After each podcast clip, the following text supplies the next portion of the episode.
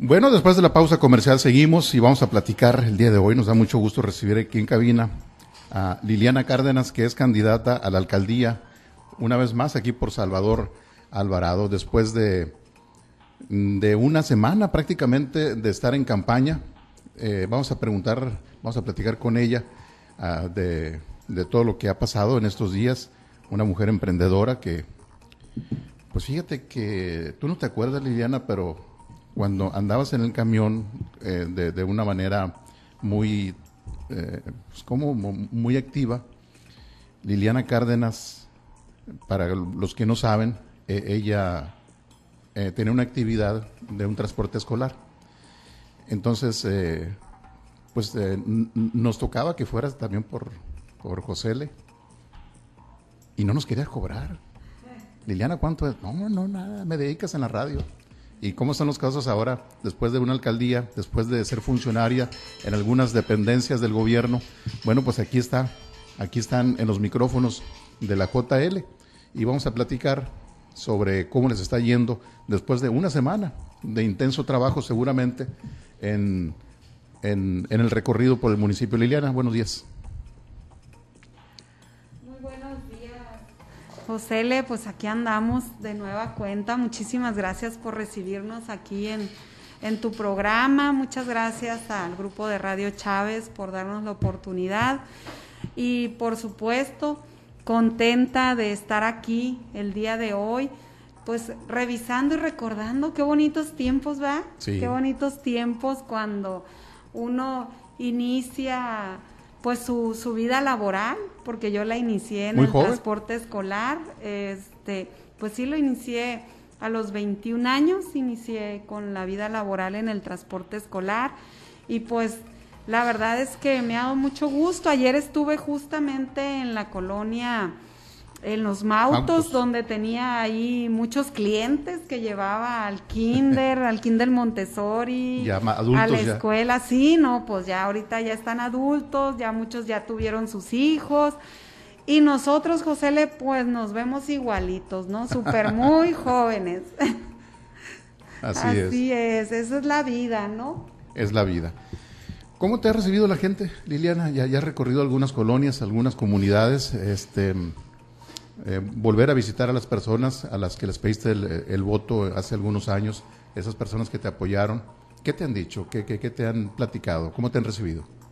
Pues fíjate que es algo muy bonito. A mí siempre me ha gustado, por supuesto, estar en contacto con la ciudadanía. He buscado todo el tiempo todas las plataformas que ahora tenemos a la mano, como es el WhatsApp, Facebook, Instagram, y todo lo que, lo que corresponde a las plataformas digitales, pues uno mantiene ahí el contacto y está el contacto, pero nunca es la misma como dedicar este tiempo de, de campaña, este bonito tiempo que nos da la ley electoral, de poder ir de casa en casa.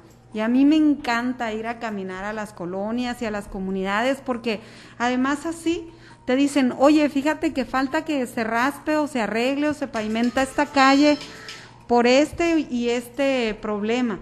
Oye, pues sí es cierto, aquí vengo entre las piedras, aquí me ando tropezando, acabo de ver el charco, acabo, acabo de pasar por donde justamente no está bien la calle. Entonces, vas, vas conociendo de propia, eh, de, de primera mano la necesidad que te está planteando la gente. Ahorita, por ejemplo, vengo de la Jobori. En la Jobori tuvimos ahí un tema muy importante que es eh, justamente la parte cuando se hizo la obra de cuatro carriles en la ampliación en la entrada de o la salida hacia Angostura es una obra que se licitó y que y, gestioné directamente ante la SCT y son obras que ellos directamente hacen, no pasan por el municipio.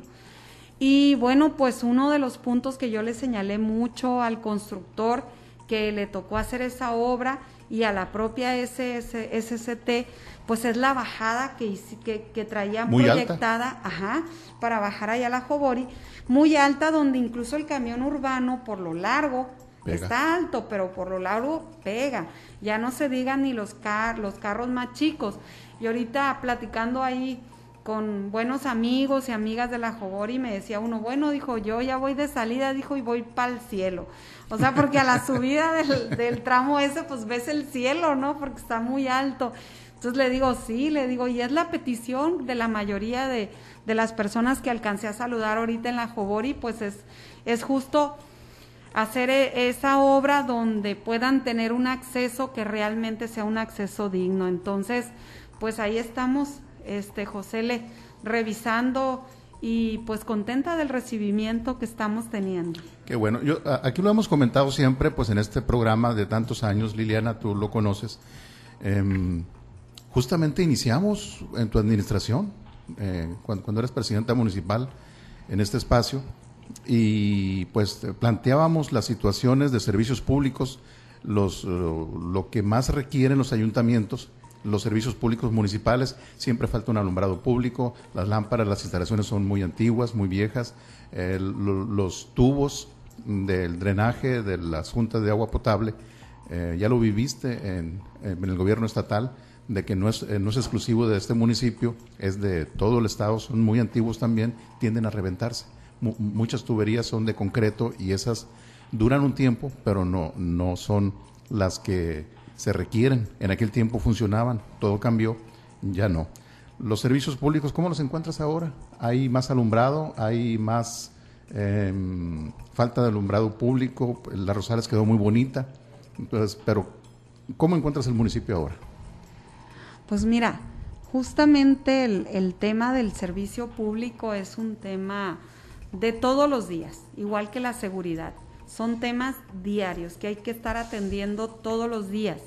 Eh, justamente, por ejemplo, un servicio público básico que es el agua potable, era el tema de hace, en el 2013 que vine y toqué puertas en campaña, era el tema de que no había agua potable en todas las zonas altas y en algunas zonas medias de, de altura de la ciudad, que no se tenía. Entonces, eh, revisamos con, especialistas el sistema que teníamos y bueno, todo derivó en un proyecto de una planta potabilizadora que hoy ya tenemos en funciones y que gracias a eso muchas zonas de la mayor parte que carecían del servicio y del vital líquido, pues hoy la tienen. Ciertamente ahorita estamos en un periodo de estiaje por el tema de que este año verano pasado 2020 pues no, no nos llovió, las presas en el estado están súper bien bajas, pero tenemos un sistema adecuado de agua potable que pude resolver en mi administración. Ahora, ¿cuál es el nuevo reto? Y lo decías bien tú ahorita en el servicio, eh, en los servicios públicos, el drenaje. Efectivamente, el drenaje ya cumplió su vida útil. Ahorita el gobierno municipal actual está trabajando.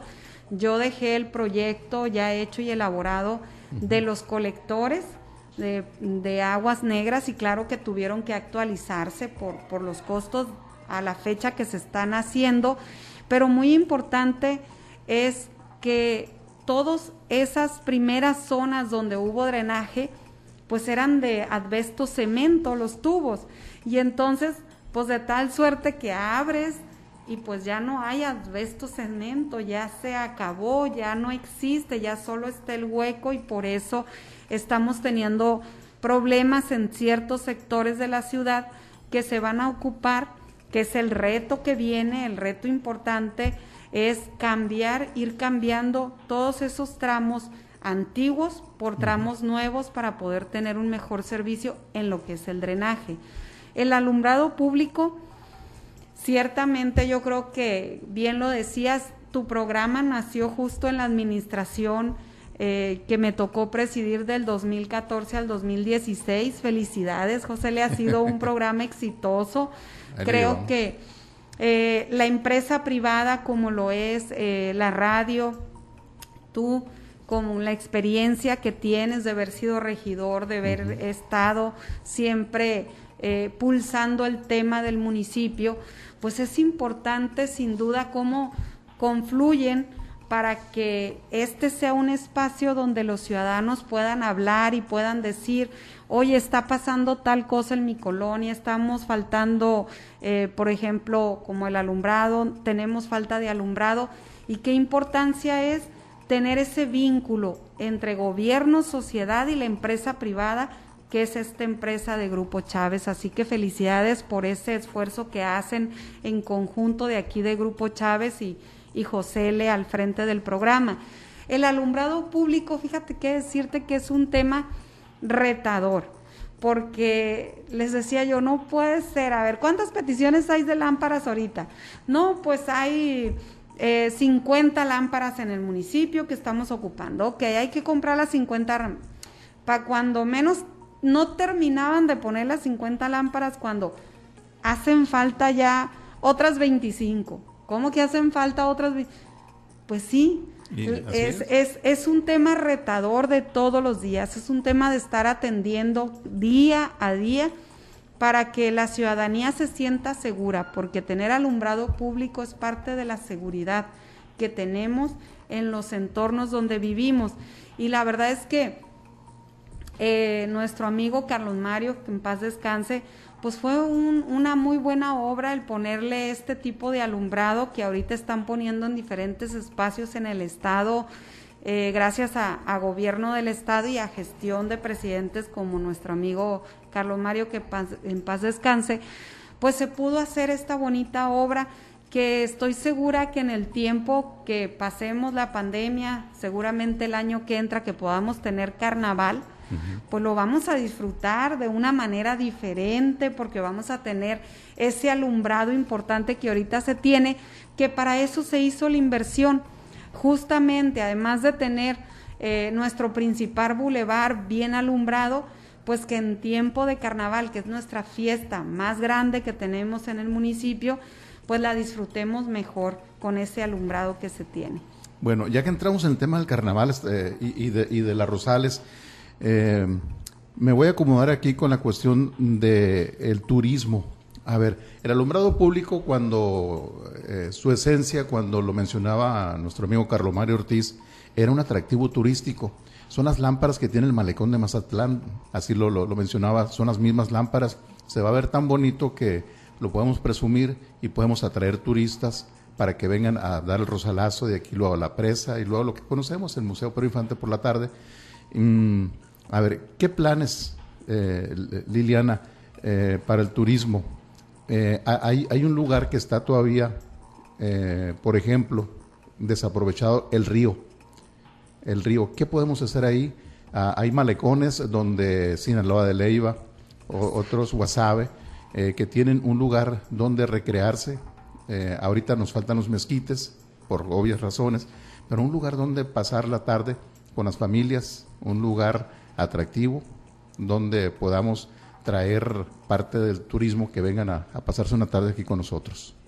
Sí, fíjate que es un punto muy interesante el que estás ahorita señalando, porque justamente si algo eh, me, nos caracterizó en mi administración es poner en la ruta del turismo a nuestro municipio, porque había que apostarle a algo como municipio y nos quedaba apostarle al turismo.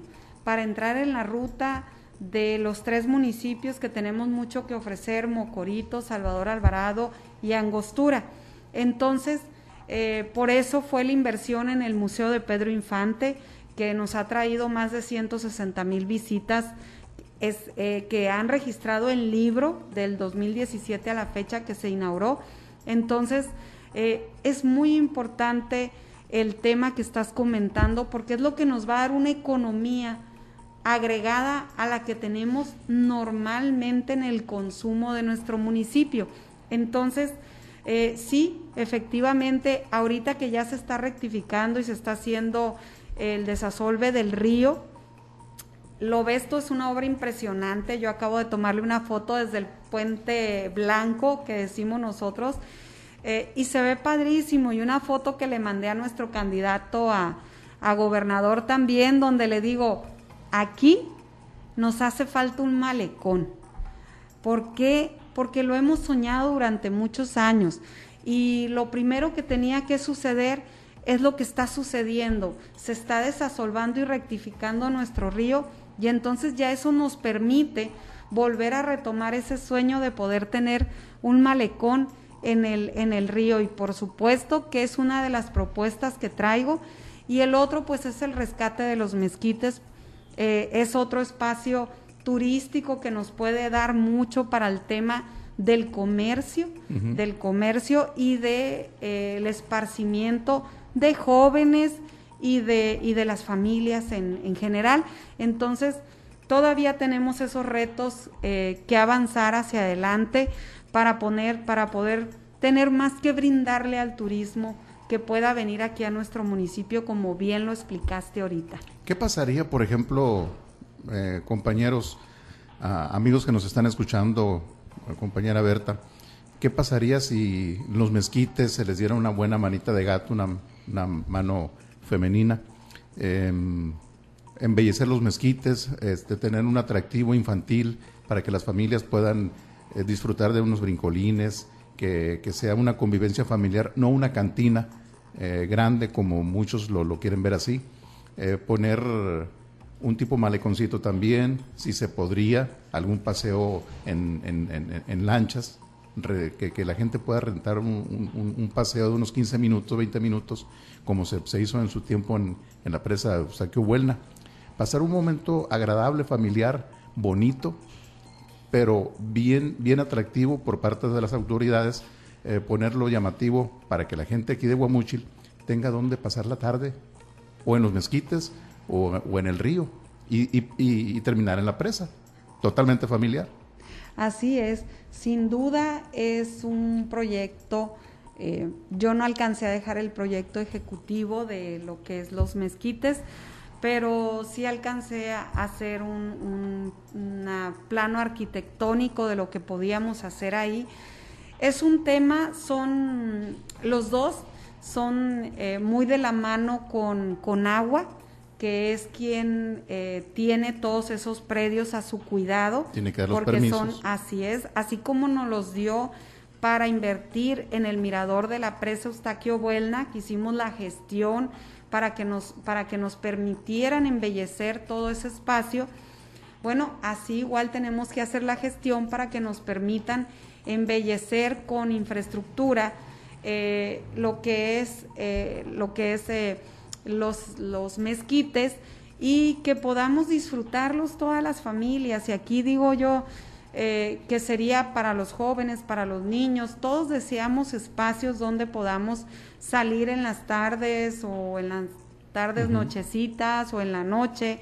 Y por supuesto, el malecón que tiene que ver con lo del río, pues es eh, el espacio que está quedando del puente blanco donde está veteranos a la, hacia donde está San Pedro y todavía un tramo mucho más hacia adentro, pues son espacios que dijéramos es más o menos lo largo que tiene ahorita de, eh, en esa infraestructura Guasave, en su, en su malecón que tiene ahí en, en, el río. Entonces, pues sí se puede, sí se puede. Estamos viendo que están quedando perfectamente bien los trabajos, los espacios, y pues a eso le vamos a apostar, a seguir desarrollando a nuestro municipio en tema del turismo y poder tener espacios más dignos para todas nuestras familias y que esos espacios también ayuden a la economía de nuestro municipio. Urge. Así es. Oye, ¿te, parece si nos vamos a una pausa? Porque aquí... No, no, pues yo agradecida de la invitación. no, no te vayas, yo, no te vayas. Yo puedo seguir aquí platicando, pero pues... No, es que nos falta todavía si tienes tiempo. Ah, ok. No, pues yo sí tengo tiempo, ya ustedes dependen, ¿no?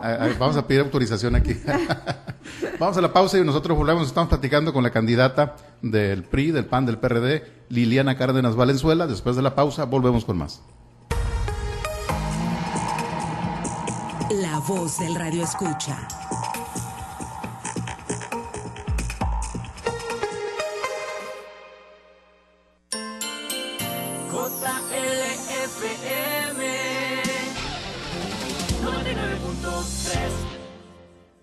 Día del Niño ve a Coppel y consiéntelos con montables, scooters, triciclos y patinetas hasta con el 20% de descuento. Sets de Lego Marvel desde 219 pesos de contado. O playeras y calzado con personajes divertidos como Spider-Man y LOL desde 99 pesos de contado. Usa tu crédito Coppel, es más fácil. Mejora tu vida. Coppel. Fíjese del 12 al 30 de abril del 2021. Construidos por el folclor de nuestra gente. Mi abuelo era matachín. De ahí mi papá tomó la costumbre y desde que yo era chico me vestía con mi papá para ir a la ceremonia. Chávez Radio JL. La voz del radio escucha.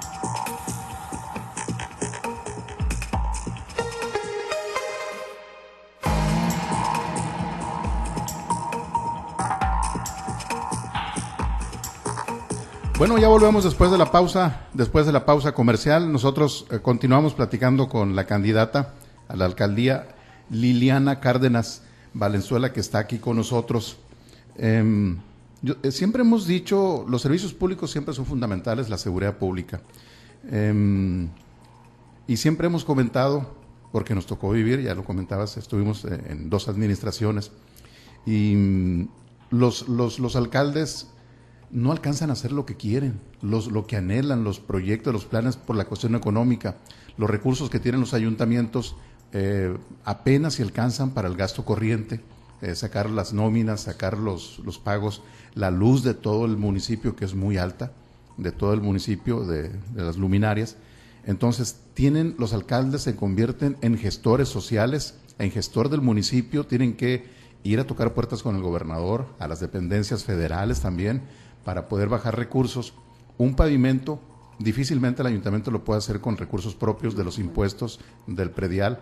Con los impuestos, eh, lo hemos dicho siempre, solo- solamente alcanza para darle servicio, se devuelve con su pago de impuestos en recolección de basura, en alumbrado público, en servicios públicos municipales. Ahora, para hacer una gestión, para hacer una obra, tiene que hacer amistades, relaciones con el gobierno federal, con el gobierno em, estatal.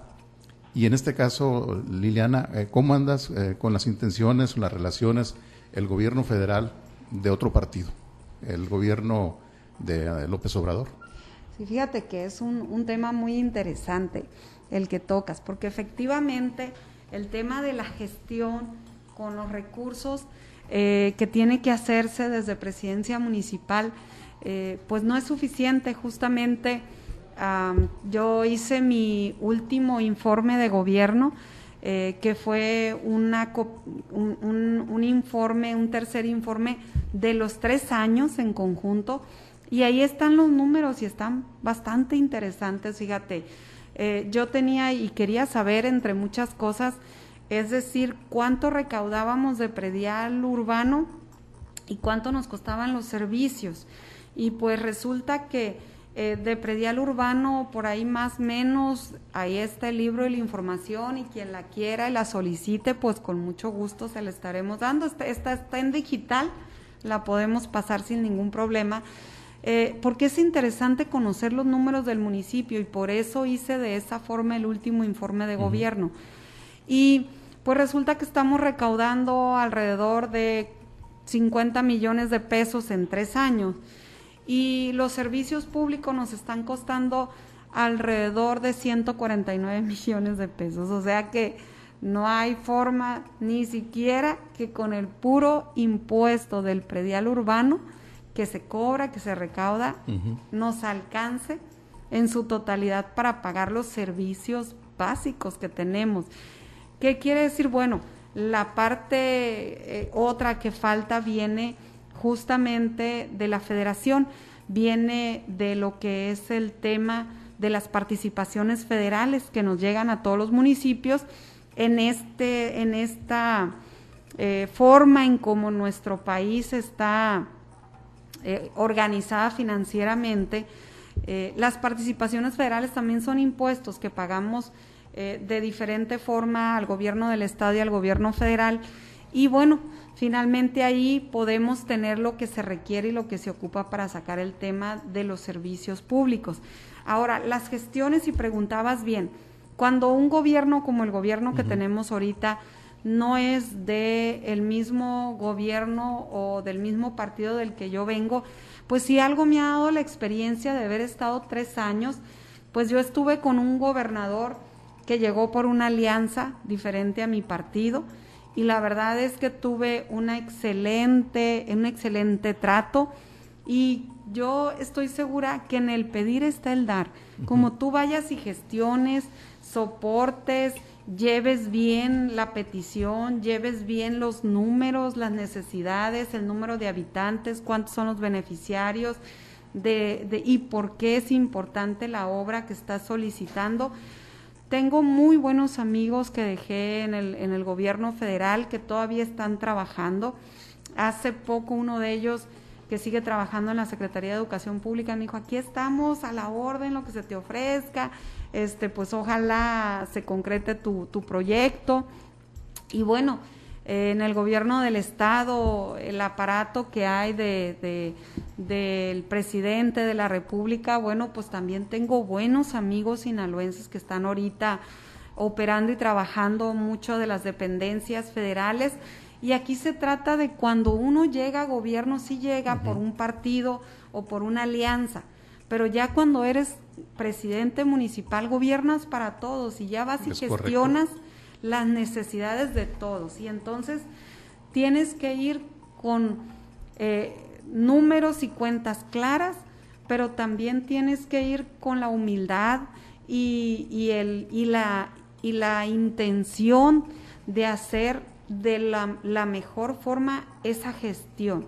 Y por eso digo yo que en el pedir está el dar. Y, y al fin del cuento, Guamuchil es México. Así es. Y, el presidente y los funcionarios federales tienen que traer beneficios a todos los rincones del país. A todos los rincones del país. Y yo creo que eh, en algo que creo mucho es en que todos los que llegamos a, un cargo de, gobierno, pues lo hacemos de la mejor manera todos los días. O sea, todos los días nos levantamos pensando positivamente por hacer algo más que podamos hacer ese día en beneficio de los representados. Y pues así lo veo que que lo hace quien llega a gobernador y que lo hace quien llega a la presidencia de la República, ya gobernando para todos. Todo el que llega a un cargo público, una gran responsabilidad, eh, quiere pasar a la historia como un buen presidente municipal, como un buen diputado, como un buen presidente de la República. Liliana, eh, eh, estamos casi ya por irnos, pero hay demandas de la gente, hay reclamos o peticiones de la gente que son muy necesarias. Te lo comento. Eh, por ejemplo, em, son decisiones de la Secretaría de Comunicaciones y Transportes, es el tema de los semáforos. A ver, em, cuando se solicitaron algunos semáforos, el, del, el de la salida a Mocorito, por ejemplo, que se tardó mucho en, en los prados, que no es tan fácil como se quisiera. El mismo gobernador se comprometió en aquel tiempo eh, eh, en, hacerlo y se tardó algunos años por los trámites, por los permisos, que no son, son ruas federales, eh, por ejemplo, acá en Prado Bonito. En, este sentido, a ver, el, semáforo que urge en el Hotel York, donde ha cobrado muchos accidentes y algunas vidas. El semáforo, el de la Insurgentes a la Gloria, aunque está pegadito a los Prados, pero es un crucero tan peligroso, y tan difícil y el reclamo de mucha gente que lo está pidiendo por seguridad, los que cruzan para la 10 de abril, para las insurgentes, para la Gloria, es carretera, es un tramo que gente pasa en bicicleta, pasa a pie por cruzar a, una tienda de autoservicio que está por ahí y, con los familiares que estamos cerquita. Eh, ¿Te lo han pedido? ¿Lo, lo, tienes contemplado gestionar? Fíjate que sí, sí, sí me lo han pedido. De hecho, el tema de lo que tiene que ver con el semáforo de los prados, de valles, eh, pues fue un tema que traíamos en, gestión y que logramos dejar los reductores de velocidad, porque es cierto, son ruas federales donde, eh, aunque están ya dentro de la ciudad, no te permite eh, la SCT mm, considerarlo como parte de la infraestructura urbana entonces del municipio. Y entonces, pues a suerte de todo lo que se tenga que hacer en esa rúa federal, pues tiene que ser con la autorización de la SCT. El tramo donde está justamente la Gloria y el Insurgentes eh, es un tramo muy peligroso que ya quedó y que efectivamente tú quieres atravesar y no sabes de dónde te va a salir un carro porque no solamente son los que van y los que vienen, sino de los costados de repente eh, te salen de diferentes puntos, sí es muy complicado, ha habido muchos accidentes y sí, ya me lo pidieron y sí, ya me comprometí a hacer la gestión correspondiente para que quede, porque es una necesidad prioritaria donde se acredita, pues lamentablemente, hechos importantes y, y bueno, triste para muchas familias los accidentes que han sucedido ahí. Y la otra, por supuesto, es ahí en el Hotel York, que hace falta sin duda alguna. Eh, también en esa intersección donde bajan de la ciénega de, Casal, eh, hacen ahí el, cruce hacia la, hacia la ciudad.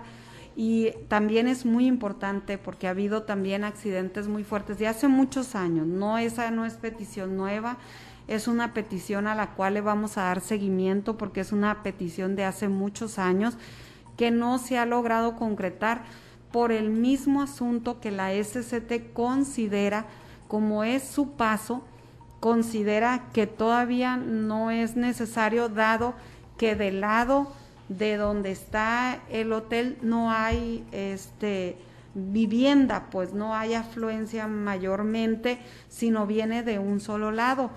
Y bueno, pues es seguir eh, tocando puertas, seguir gestionando, no cansarse uno de estar como este, insistiendo, insistiendo, insistiendo en el tema, porque se tienen que dar, definitivamente se tienen que dar, porque accidentes y vidas nos han costado mucho esos cruceros. Se nos acaba el tiempo, candidata. Eh, muchísimas gracias. ¿Quieres agregar que, para la gente que nos escucha? Pues muchas gracias a todos ustedes, gracias por el espacio, Josele, y muchas gracias, por supuesto, a todos los que me escuchan, a todos tus radioescuchas, y decirles que, pues, estoy con todas las ganas de seguir sirviendo a nuestro municipio, de seguir siguiendo, sirviendo a las familias. Estoy yendo a las colonias y a las comunidades a hacer los compromisos de frente. Y bueno, estaremos trabajando por mejores servicios públicos, por más servicios públicos, mejores servicios públicos. Y, bueno, estas necesidades tan importantes como la que hoy has planteado y que son un compromiso eh, sacar adelante, porque son situaciones de mucha necesidad, eh, lo que es la bajada que platicábamos en la Jobori, lo que tiene que ver con los semáforos, y bueno, lo que tiene que ver con el tema de los drenajes, que ya este, hay que ir avanzando en, estar cambiando ese, esos temas en diferentes puntos que está ocasionando problemas. Y el alumbrado público, la seguridad, que son retos de todos los días, día a día estar avanzando en esos temas. Pues muchísimas gracias, muchas gracias de veras. Muchas gracias, candidata Liliana Cárdenas Valenzuela, por sus por su tiempo, por sus comentarios, por sus propuestas aquí a través de la voz del Radio Escucha. Muchas gracias y estaremos, eh, estaremos al pendiente. Vamos a seguir platicando en los próximos días.